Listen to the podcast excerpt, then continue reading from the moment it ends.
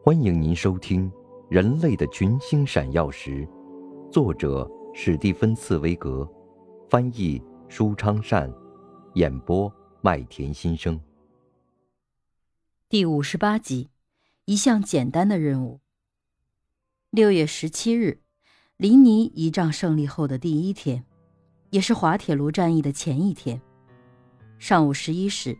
拿破仑第一次把独立指挥权交给格鲁希元帅。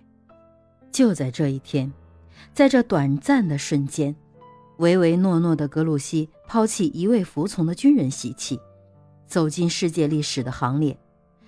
这不过是短暂的一瞬间，然而又是怎样的一瞬间？拿破仑的命令是清晰的：当拿破仑自己向英军进攻时。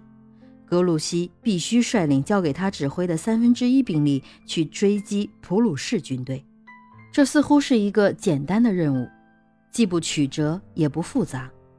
然而，即使是一柄短剑，也是柔韧可弯，两边双刃呢。因为拿破仑在向格鲁希交代追击任务的同时，还交代清楚，他务必始终和拿破仑的主力军队保持联络。格鲁希元帅踌躇地接受了这项命令，他不习惯独立行事，只是当他看到皇帝天才的目光，他才感到心里踏实，不假思索地应承下来。此外，他似乎也感到自己手下的将军们在背后对他的不满，当然，也许还有命运的翅膀在暗中拨弄他们。